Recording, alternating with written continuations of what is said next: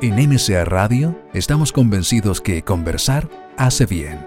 Y si lo hacemos de forma positiva, entonces es mucho mejor. A partir de ahora, Edgardo Fogel te invita a una amena y profunda charla. Esto es Conversando en Positivo, un momento de luz para compartir experiencias de vida por MCA Radio, resonando con el alma bienvenidos a todos. Espero que estén extraordinarios, que disfruten este programa, estén muy bien ya saliendo del trabajo, relajándose, los que están en la casa, bienvenidos. Y bueno, les recuerdo nuestro sitio web conversandopositivo.cl, también nuestro mail conversandopositivo.gmail.com. Y bueno, hoy día la verdad es que tenemos un invitado de lujo, extraordinario, tenemos el honor hoy día de estar con nosotros el doctor Fernando Monker Barros, quien es, bueno, doctor, investigador de amplia, reconocida trayectoria nacional e internacional. Él se tituló de medicina en la Universidad de Chile, posteriormente realizó estudios de bioquímica en la Universidad de Harvard en Estados Unidos, donde se desarrolló además como profesor asociado. Fue académico más de 30 años en la Universidad de Chile, ahora fue nombrada más eh, profesor emérito fundador del Instituto de Nutrición y Tecnológico de Alimentos, el INTA, y también de la Corporación para la Nutrición Infantil, el CONIN, organización que hasta el día de hoy preside y que complementa también con su labor como director de divulgación de la revista científica Creces. Su gran, su significativa obra se ha visto reflejada en el progreso que Chile ha experimentado en la mejoría de la nutrición infantil y su contribución científica se expresa en muchísimos artículos, revistas y libros es miembro de prestigiadas instituciones tanto nacionales como internacionales. Eh, su trayectoria también ha sido ampliamente reconocida, recibiendo premios y distinciones de la Sociedad Chilena de Pediatría, NICARE, Fundación Mundial para la Salud y la Paz, Bicentenario, otorgado por la Universidad de Chile, Premio Nacional de Ciencias Aplicadas y Tecnológicas, Doctor Honoris Causa de la Universidad de Valladolid y de Cuyo, Maestro de Pediatría Chilena, otorgado por la Sociedad Chilena de Pediatría, y también Premio Nacional de Medicina.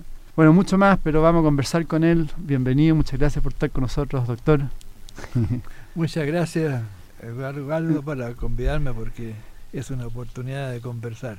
Esa es la idea. Bueno, y acá también estoy con su libro, que también lo recomiendo, Contra viento y marea, hasta radical la nutrición. Muy, muy entretenido el libro. Justamente, conversando un poquito antes, Fernando, me gustaría que conversáramos porque la verdad es que su vida es extraordinaria. Leyendo el libro uno se da cuenta cómo, cómo la vida a uno le van sucediendo tantas, tantas situaciones sin saberlas a veces y que van teniendo distintas consecuencias ¿no? en la vida de uno. Así es, eh, la verdad es que muchas veces no es uno el que programa las cosas, sino que las circunstancias las que se van empujando y, abriendo un camino que a veces es impensado. Pero finalmente uno como que tiene un sentido todo lo que a uno le va pasando, ¿eh? como que uno no, no, no, no, ha pensado de por qué van sucediendo todas esas cosas, tienen alguna lógica, tienen, hay algo que hay detrás. Yo creo que sí, que en el fondo hay un, un hilo conductor, que no mm. sé quién lo dirige, que no es uno, pero que las circunstancias lo van llevando hasta ponerlo frente a una situación en la cual tiene que desarrollar toda una vida. Exactamente. Claro, bueno, usted, signo cáncer ahí, parece que está relacionado con el signo cáncer, con familias grandes. Eh, bueno, su papá y su mamá murieron bastante jóvenes. Su padre era arquitecto, se plantea el mismo libro, usted dice que es bondadoso, artista, un caballero católico profundo. Construyó muchas, muchas escuelas, ¿no? Muchas, muchas iglesias también. También, él fue el iniciador de la Sociedad Constructora de Establecimientos Educacionales. Tenía por norma de vida que en este país había que comenzar por educarlo. Por educar. Y entonces eh, eh, montarle toda esa infraestructura fue algo que eh, apareció por allá por el año 1940, una cosa así. Y de hecho parece que hay muchas iglesias todavía construidas. Ah, sí, claro, mm. claro. Eh, todavía muchas que son monumentos nacionales, la iglesia de San Lázaro, la iglesia de los padres franceses, hay varias por todas partes. Y él, usted tenía recién 16 años cuando su papá murió. Exacto, yo estaba todavía en el colegio. Ah, en el colegio, ¿no? Y su mamá murió antes de los 40 años. Así es. Mm. Y murió cuando, por estas complicaciones que antes eran tan frecuentes del parto y infecciones mm. del parto de un hermano menor que nació seis años después de, mí. y eh, uno no, no, no le cabe en la cabeza que ahora tengan esos riesgos las mujeres embarazadas para tener sus hijos. Pero en ese tiempo era una cosa normal. ¿Trece hijos tuvo su mamá? Trece hijos. Y murieron tres. Sí. ¿eh? Y murió a los cuarenta. o sea, dedicada. ¿Y qué, qué recuerdos? Eh, es difícil mantener muchos recuerdos porque usted tenía cinco años cuando murió la mamá. Es curioso porque la verdad es que no la recuerdo. ¿No? no salvo por fotografías que eh, todavía están puestas para que uno las observe, ya sea en, la pared o en un mm. libro. Pero me acuerdo mucho más de la empleada que nos cuidaba ¿Ah, que, de mi mamá.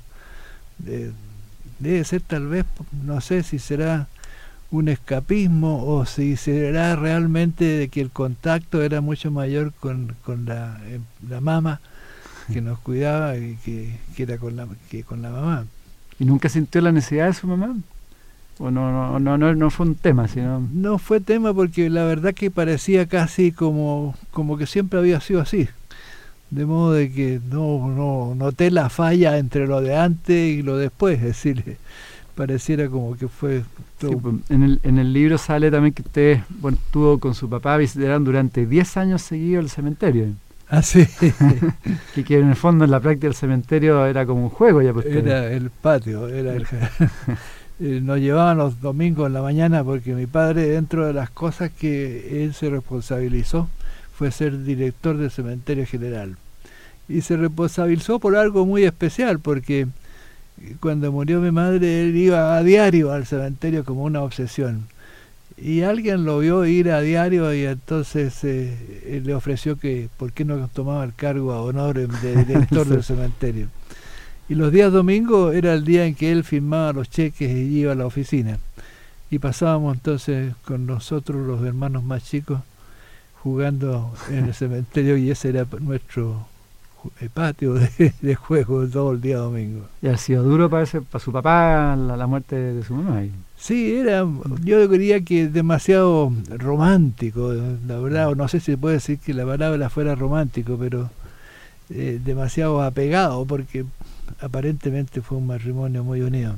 Sí, y ahí también sale, bueno, dos anécdotas en su libro que las podría contar que son interesantes. Una en el cementerio que tuvo con un presidente y después estuvo con otro presidente, que el, vio que un presidente mentía, digamos, el doctor Alessandro Palma en el cementerio ahí que saludaba a una persona sin conocerla.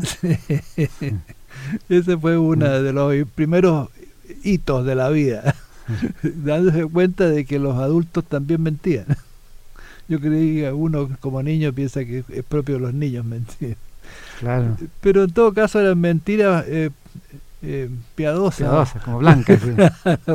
porque le hacían bien a los afectados por la mentira. Claro, ahí tuvo, usted ha tenido contacto con todos, pues ahí tuvo contacto con don Arturo Alessandri Palma, después tuvo contacto con don Jorge Alessandri, ¿no?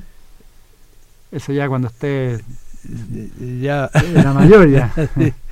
No, pero la verdad que no puedo decir que, que contacto, yo era en ese tiempo un niño de siete o, o nueve años eh, que estaba al lado de, mi papá.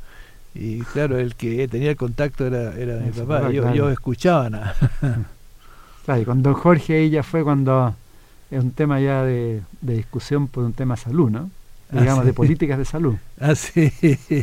Bueno, ya no, no fue en el cementerio, pero eran, de políticas de salud.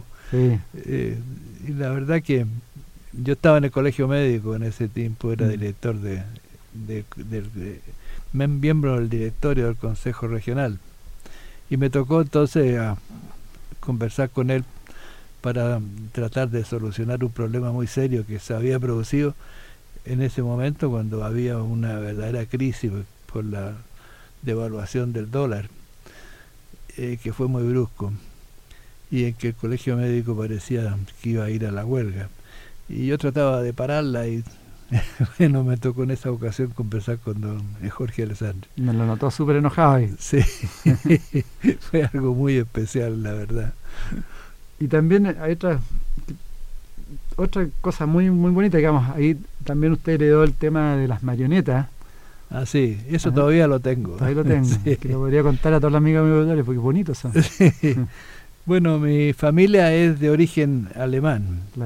Llegó aquí mi, mi bisabuelo eh, desde Hamburgo. Fueron dos hermanos que nos mandaron muy pequeños. Muy chicos. Alrededor de 18, 19 años.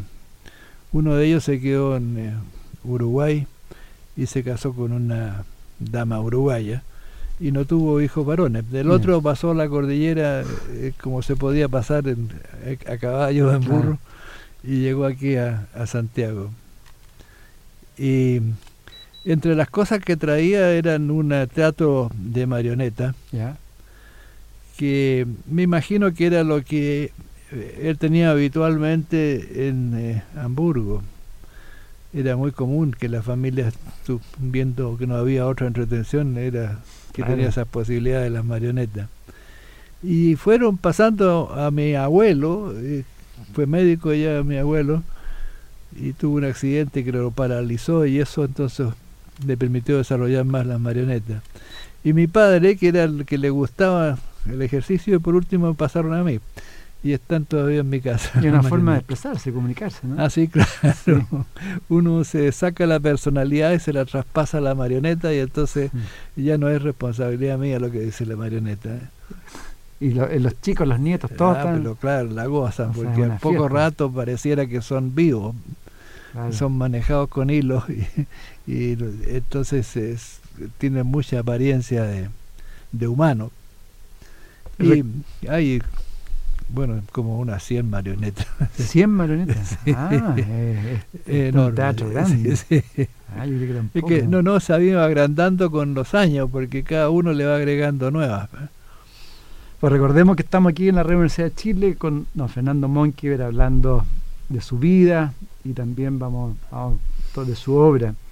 Les habla Edgardo Fogel. Don Fernando, también muy interesante el tema de su colegio, porque eh, usted era pésimo alumno. Muy malo, ah. decididamente malo. Eh, yo era exactamente el número último del curso. Último del curso.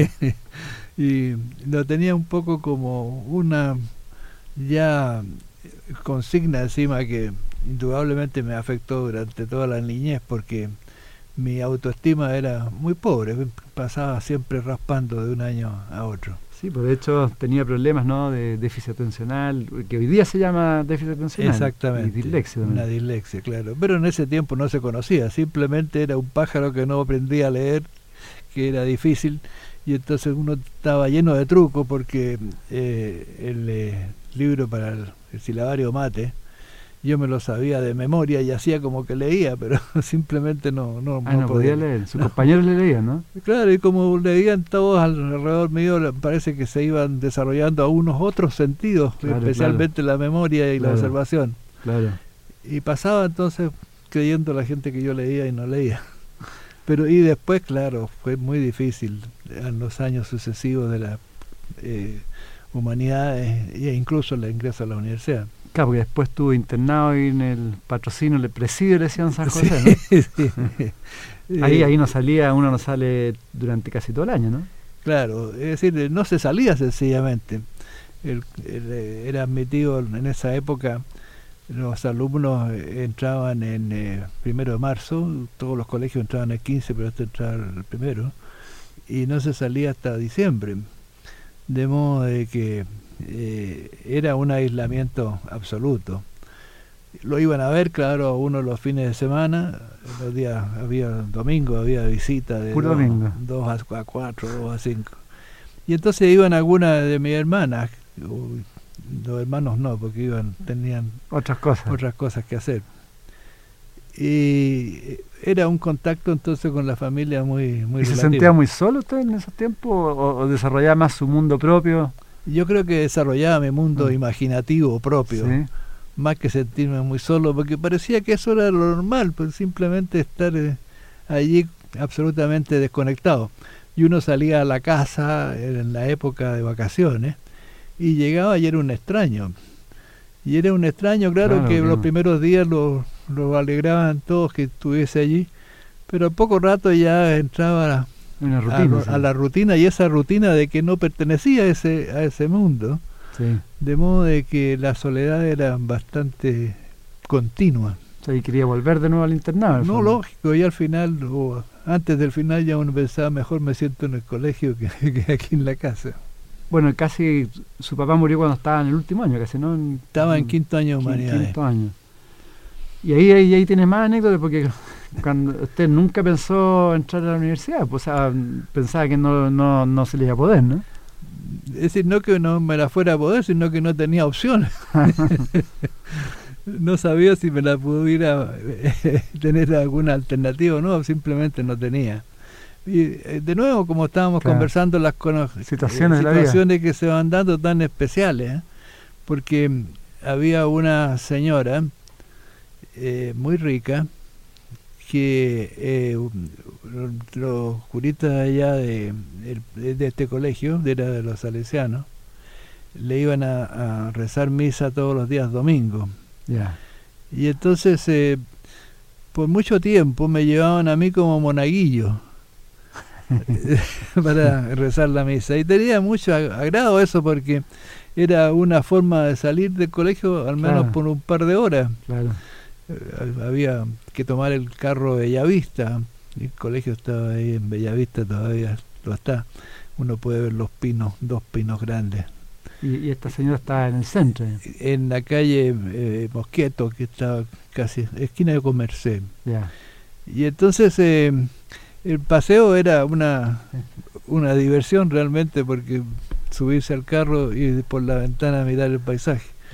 Y después había otra ventaja que daba un desayuno muy bueno. y, tenía una conversa y una conversa con ella que nació una amistad muy especial, pero ella tendría como 80 años, me imagino. Ah. Y yo tenía 17, 18, 19. Y desde los 12. Ah, y todos los domingos. y, todos los domingos. Entonces se creó una amistad como de de, a, de a nieto a abuela. Ya. Y eh, esa fue la vía por la cual entré a la universidad. Increíble, ¿eh? eh claro, ahí, también tiene anécdota que estaba con ¿cómo se llama? el rector y Carlos Casanueva, que todavía que ella habló con él para que lo, lo, metiera en la universidad. Fue muy interesante porque yo fui a pensándome en adelantar las cosas y que no había mucha alternativa, me inscribí de voluntario en el servicio militar. Apenas terminé el mm. sexto año, porque di claro rutinariamente eh, el bachillerato se daba en esa época. Y eh, uno ya no en aquel entonces no tenía un puntaje sino que simplemente o salía bien o salía mal. Ah, perfecto. Había una nota no entonces yo salí raspando con el mínimo que con el cuachito sí.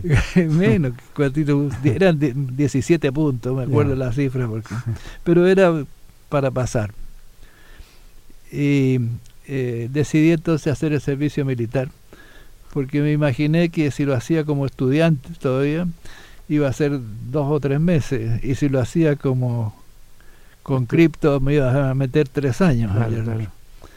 De modo que lo hice y, ahí tuve una circunstancia muy especial de, que lo relato en el libro, que me tocó hacerlo en el servicio de telecomunicaciones y aprendí que tenía una condición especial que no lo sabía, que podría haberme muerto sin saberlo, es que podía interpretar el morse sin necesidad de traducirlo.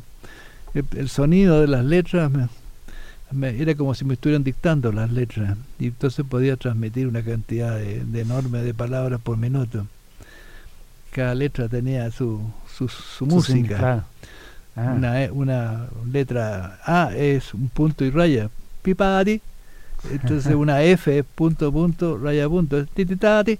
Entonces, eh, uno, por alguna especial conexión cerebral, todo eso no era. Eh, alguien normal que estuviese aprendiendo Morse tiene que estar primero traduciendo punto, punto, raya, punto, y después reaccionar que una F. Y esto me salía a mí, y entonces por primera vez veía las letras sin necesidad de eh, verlas nada más que con el sonido. Y por ese motivo me dieron, me ofrecieron un cargo en el regimiento de, cabo de telecomunicaciones. Y fui a contarle a, doña Teresa, mi amiga, que me iba, porque ya tenía el cargo allá más o menos seguro, que me iba a meter entonces al regimiento. Y me preguntó por sorpresa para ella que no va a entrar a la universidad. No, me dijo que si no tengo ninguna posibilidad, porque le había no habíamos conversado el tema, o lo había yo negado, o, se lo había pasado por alto. Y, ¿Y, qué te gustaría estudiarme? Y me preguntó dos, tres veces. Y para cambiar de, conversación, yo le dije, bueno, me gustaría medicina. Ah, dijo, entonces mandó llamar a la empleada, la Carmela. y le dijo, mire, anda a buscar a Carlito. Y seguimos conversando y no pasaba nada. Como a la media hora ya me iba. Me dijo, no, no, espérate, si va a llegar Carlito. Y llegó a poco rato eh, un cura eh, feo, con una sotana negra muy chorrea. Era don Carlos Casanueva. y entonces eh, doña Teresa le dijo, Carlito, quiero que Fernandito estudie en tu universidad. No le tiene que haber gustado mucho. no, no le pareció nada bien, pero había de por medio una importante motivación. ¿eh? Recordemos que estamos con don Fernando Monker, que entró a la universidad ahí por, por casualidad, hoy día es Premio Nacional de Ciencia, Premio Nacional de Salud, que increíble, ¿eh? eh bueno, y ahí entró a la universidad y eh, me, imagino que entraba igual con bastante inseguridad al principio. También, claro, porque evidentemente mm. que la dislexia continuaba y la tengo hasta ahora, así eh, me cuesta escribir, pero y siempre hay una especie como de duda de cómo se escriben las palabras. Y eh, a pesar de que leo un promedio de dos tres horas diarias eh, sin embargo, eh, es esa la, una malformación cerebral que, que no te permite eh, asociar cosas rápidas y que te lleva por un camino distinto.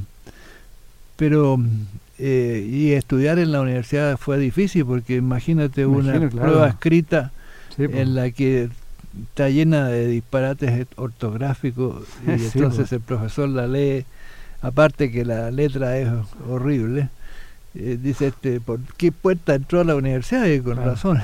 Claro. y entonces eh, el 2 me llegaba de, cabeza, así que tenía que de nuevo sacar subterfugio, lograr que los exámenes fueran orales, que no fueran escritos, pero había que buscarla a la mala. o a su vez eh, simplemente ponerse arrogante y entrar a discutir. Con Eso demuestra también, don Fernando, sí que las adversidades que uno va teniendo en la vida finalmente uno lo fortalecen más, ¿no? Ah, no, lógico, es porque le hace mm. o lo obliga a buscar alternativas. Claro, claro. Bueno, además en ese tiempo la parte de lo que era la religión, los católicos, era todo era bien complicado, ¿no? Era todo era pecado. Ah, no, lógico. No mandaban al infierno. Sí, no, lógico. Era, toda esa parte de la, vida de colegio, eh, ahí en los seis años. Bueno, en ese tiempo conoció a su señora, la señora Angélica, ¿no? Exacto, cuando estábamos ya en sexto año de humanidades. Mira, jovencito. Y ahora tienen, tienen ocho hijos. Ocho ya. Es una enormidad. Wow. Bueno, ahí, ahí después tiene otra historia más de cómo, cómo se transforma en un médico pediatra, ¿no? Porque al principio también usted se había ido por la psiquiatría. Sí, me parecía que la psiquiatría era lo, más apropiado, porque menos complejo, menos me parecía que había que estudiar, me parecía que era más fácil dar consejos que, que afrontar problemas. Claro. Y un compañero mío que falleció, me, que tenía un gran espíritu social de servicio y que trabajaba en, eh, la población La Legua de aquella época con el cura Maroto, que era cura de, la población La Legua. La población La Legua entonces no es lo que era ahora, era una ocupación sitio, sin calles, sin, ah. eh, sin agua potable, sin alcantarilla, eh, sin pavimento, y nada más que un montón de chozas arrinconadas unas contra otras. Y ahí me di cuenta que había una conspiración entre el cura Maroto y mi amigo, ah, ¿sí? para llevarme a que me, me, trabajara en la población La Legua. ¿Usted no se había especializado en pediatría todavía? No, no, si acaba de recibirme nada más. Claro, jovencito. Claro que en ese tiempo nadie se especializaba en nada, simplemente uno decía ah. que era pediatra. Perfecto. Pero yo no, ni siquiera había dicho que era pediatra. Y entonces el padre Maroto, que tenía un gran espíritu social, me contaba de que los niños se le morían como moscas y que no había que hacer porque no, no había que ofrecerle ninguna alternativa. Y entonces, por ese motivo, terminé yo ahí en la legua durante dos años y medio. Y yo creo que eso fue mi, mi verdadera universidad, eh, la legua, porque allí es cuando uno se enfrenta con una realidad subhumana, con una realidad que no se la había imaginado, a pesar de todo lo que uno pudiese haber sido una eh, posición adversa eh, sin embargo, esa otra realidad es tremendamente impactante. Y comenzar a, a, contatar todo lo que eso significaba, darme cuenta de que eh, con la, población, con las personas, claro, uno podía ser muy amable con las madres y ellas te respondían muy bien también, pero que tú no podías hacer una amistad, porque estaban en dos niveles absolutamente diferentes. Una amistad significa intercambiar emociones y aspectos y abstracciones. Eh, era un mundo en que no había abstracción, no, los pensamientos eran concretos, la conversación era concreta. Y la verdad que ahí me fui dando cuenta, y ya un poquito antes también, los últimos años en la universidad, que mi verdadera vocación era la investigación. Y eh, quise poder objetivar todo lo que yo estaba viendo, llevarlo a, cosas concretas, demostrables. Y el primer trabajo que hice fue contar las palabras que la madre utilizaba para su conversación diaria. Ahora es un eh, mecanismo normal de conocer el desarrollo de las sociedades, partiendo de la base que el hablar y el idioma es eh, lo que nos diferencia del resto de los mamíferos. Eh, y que en alguna forma es lo que permite desarrollar una cultura. Cuando yo llegué ahí, antes uno en la universidad hablaba de la cultura de la pobreza, de esa pobreza extrema, mm. y uno llega y se encuentra que la cultura no existe, que es un mundo real, concreto, eh, todos los días es eh, lo trascendente que es lo que se va a comer mañana. Claro. Bueno, y ese trabajo me, me abrió mucho las puertas porque el porcentaje o el número total de palabras que una madre utilizaba fueron 180 como promedio, en un mundo muy concreto. ¿Es el total de palabras que ocupaba? El total de palabras. Eh, yo tenía una grabadora muy grande que me habían regalado, que duraba como 10 horas, y lo colocaba, no sé, ahora sería poco ético, pero ellas me autorizaban en, en la parte más central de la choza, para oír la conversación de ocho horas. Y luego me iba en la tarde a, echar para adelante y atrás y, la, contar, y contar las palabras. ¿Y qué, qué, conclusiones se sacan al, tener menos palabras? Eh, es que el mundo es muy restringido, que el mundo es concreto, que no hay abstracción, que no hay ideación, que no, no hay eh, proyección hacia el futuro, ni que tampoco la, eh, el pasado te deja ninguna enseñanza, si se está viviendo el presente. Y, entonces ahí me di, comenzar a dar cuenta que había un daño en esa población que eh, no lo había visto descrito en ninguna parte. Mm. Y ese daño vino los segundos trabajos y tercero cuando comenzaba. Y al hacer otros trabajos ya siguientes, pude comprobar que el daño comenzaba ya desde los primeros periodos de la vida. Y ya en los 6, 7 meses comenzaba el atraso para con un niño normal. Y de ahí comenzamos los primeros trabajos para entender qué es lo que pasaba en una sociedad como la nuestra, una sociedad subdesarrollada, con una élite muy pequeña, con una tremenda masa de población en que así ha sido dañada ancestralmente eh, y que no solamente afectaba a quien estaba mm. dañado, sino que a la sociedad entera que le impedía progresar. Y los niveles estadísticos también de, muerte temprana era impresionante. Claro, es decir, en esa época, te estoy hablando del año 1950, la mortalidad infantil en Chile era casi 200 por mil. De cada mil niños nacidos vivos, 200 fallecían antes de cumplir el primer año de vida. 20%. Claro, y después seguían falleciendo, de modo que a los eh, a los 10 años eh, aproximadamente el 70% de las muertes se habían producido antes que cumplieran 10 años. 70%. entonces el país era un país de pequeños sobrevivientes y esos sobrevivientes ya estaban lesionados. Eh, yo mirando retrospectivamente era una sociedad que no tenía destino. Mientras no fuera capaz de poder prevenir ese daño que como digo se venía repitiendo. ¿Y, nadie estaba preocupado de eso? No, no, la palabra desnutrición no existía. Eh, es curioso porque cómo el ser humano se adapta a las circunstancias y comienza a tomarlas como que son así nomás, que son normales. Que se murieran los niños, que nacieran con bajo peso, que teníamos un 20% de niños que nacían con menos de 2 kilos 500, es decir, que ya nacían con una desnutrición grave. Y eso parecía normal. Y que se murieran los niños también era normal, porque eh, incluso yo creo que en un escapismo había una forma de celebración que se muriera un niño. Eh, venía eh, se celebraba la muerte de un angelito que iba a ir al cielo a rogar por su hermanito. Venía a dar un bien. un bien, si tenías dos hermanitos era mejor todavía que se hubiera muerto. y todas esas cosas que ahora parecen tan absurdas, sin embargo, el ser humano se adapta a ella y como que se las borra, aceptándolas como que son naturales todas esas circunstancias. Y, también leyendo, eh, usted plantea ahí que también lo, veía ya en, las maternidades, en los hospitales, que recién ahí en un momento dado se descubrió el tema de la, estimulación. Que antes no se estimulaba a los chicos con problemas de temor a las infecciones, cosas así, ¿no? Claro, es que eh, en los hospitales pediátricos también hay que tomar las circunstancias como eran en, aquella época. Eh, casi el 70% de los niños hospitalizados eran niños con desnutrición importante, grave, segundo, tercer grado.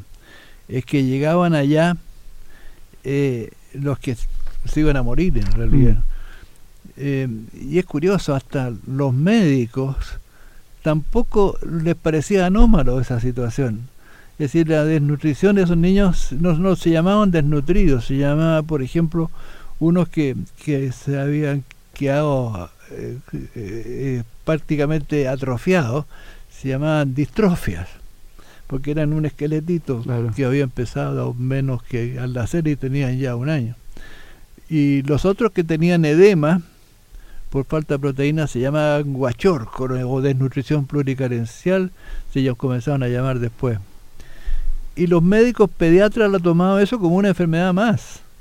Es decir, como la tifoidia, como la diarrea, como la bronconeumonía, que estábamos llenos de enfermedades infecciosas en aquella época. Y entonces eh, sabía así que estos marásmicos era muy difícil que se recuperaran y se iban a morir. Pero eso era normal, esa es la circunstancia.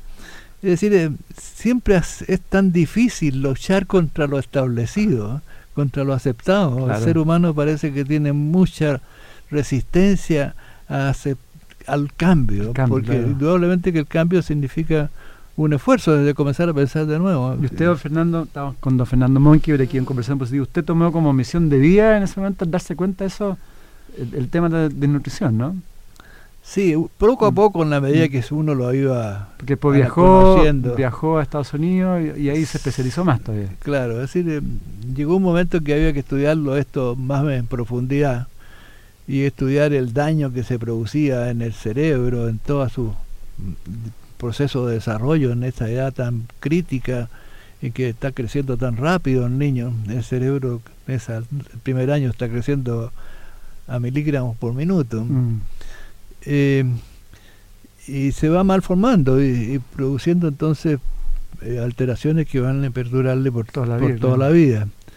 Entonces todo eso uno iba viendo que había una tremenda eh, injusticia, si quiere llamarlo, mm. desventaja, que quedara alguien marcado para el resto de la vida que no iba a ser posible que se pudiera incorporar a una sociedad como la que estaba viniendo ya, una sociedad del conocimiento en que cada día era más demandante, que ya no bastaba solamente con aprender a leer, sino que había que incluso tener más habilidades que eso, o más destreza, o más educación, para poderse incorporar como elemento útil en esa sociedad. Pues. Entonces parecía como dramático el problema. Y don Fernando, usted con, el tremendo aporte que, que, ha hecho al tema de la nutrición en Chile, o sea, un Chile humano real, y ahora con el Premio Nacional de Medicina, ¿qué, qué siente usted profundamente con, con todo lo que ha realizado? la verdad que me pasa lo que estaba diciendo que lo tomo como normal y la verdad que no me no me impactan demasiado pero eh, no es que uno eh, se ponga soberbio sino que pero siente que, ha cumplido sus sueños y tiene imagino, y tiene muchos sueños por realizar adicional. Sí no sin lugar a duda que hay tengo la, satisfacción de, de, lo vivido eh, que me parece que ha sido excepcional para mí y se lo agradezco a quien me dio las posibilidades de, poder expresarlo a través y concretarlo en, hechos concretos. Claro, yo quería preguntarle a ese mismo, porque usted dice que tiene un pensamiento bien como concreto, y de hecho estudió, con todo lo que le ha sucedido en la vida, ¿cómo, cómo, ¿qué le pasa ahora con el mundo espiritual también, con ese pensamiento tan concreto? Y con todo lo que le ha sucedido a usted. Eh, bueno, como todas las cosas.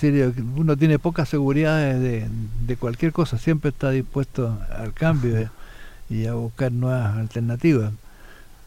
Pero no sé, no, no me preocupa mm, mucho porque...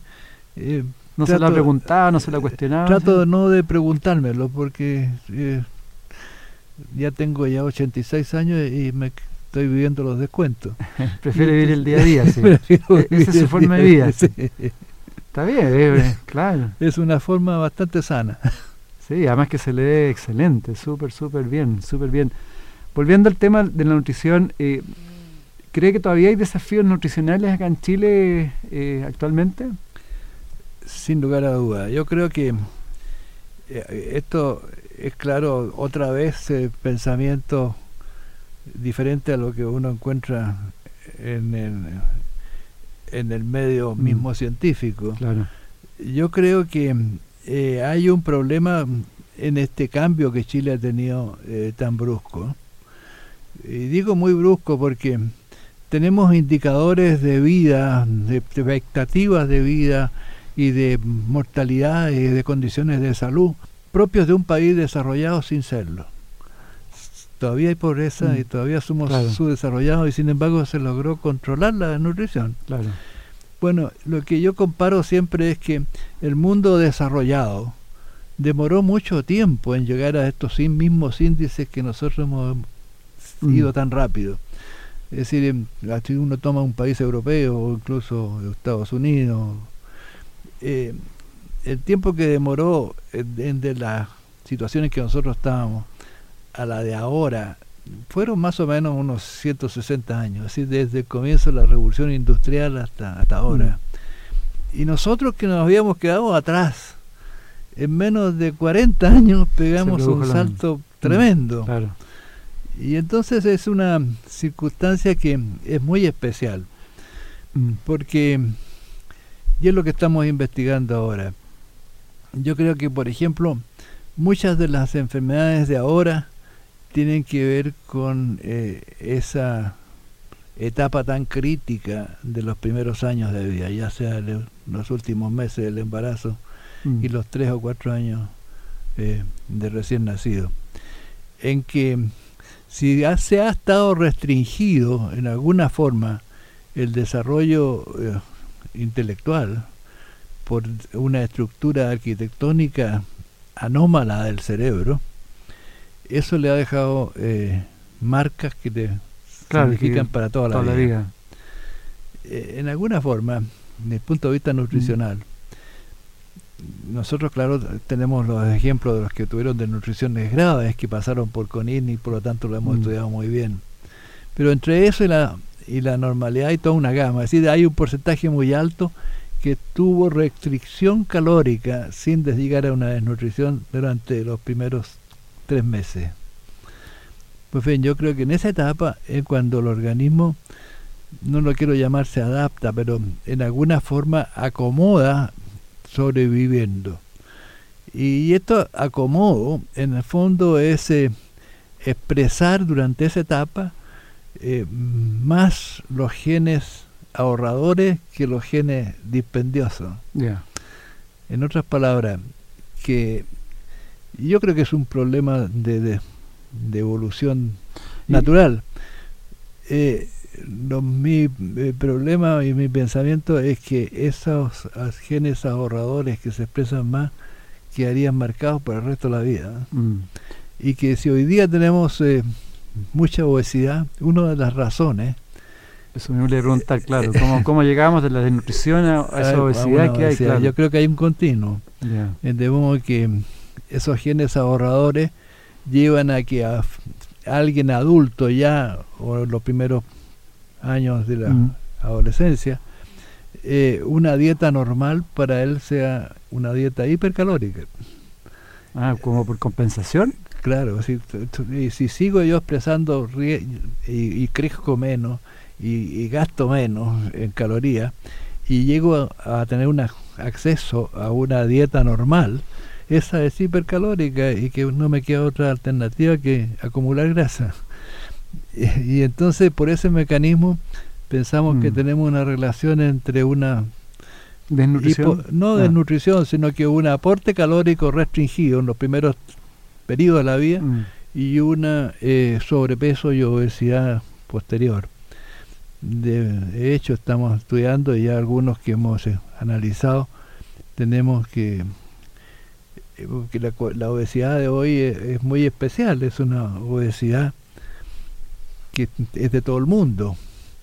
Y es de todo el mundo, no solamente de Chile, y siguiendo mi mismo pensamiento, porque es muy concreto que en estos últimos 30 años en el mundo desarrollado y, en el mundo emergente, eh, hay una mejor disponibilidad de alimentos.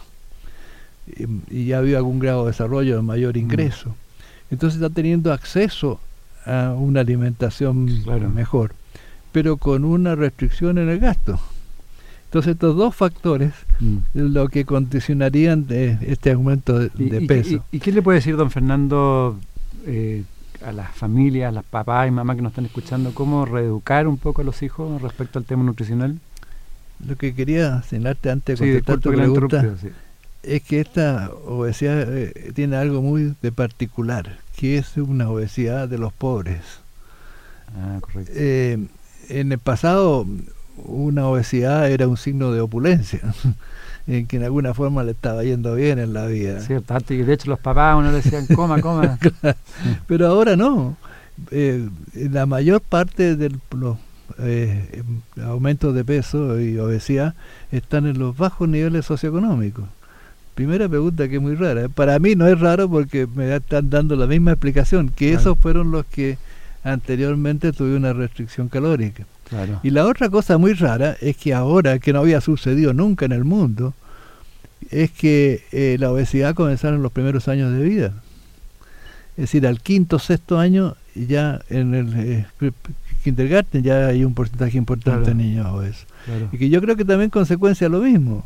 Es decir, si eh, queda marcado a los dos o tres años, ya al quinto año, está también con genes eh, ahorradores y, acumulando mayor. Pero hay familias también hoy día más acomodadas que también tienen niños obesos. No, lógico, yo estoy hablando mm. porcentaje, no. Correcto. Claro, Pero si uno toma, y esto a nivel de todo el mundo, la obesidad en Estados Unidos no es de los eh, americanos blancos.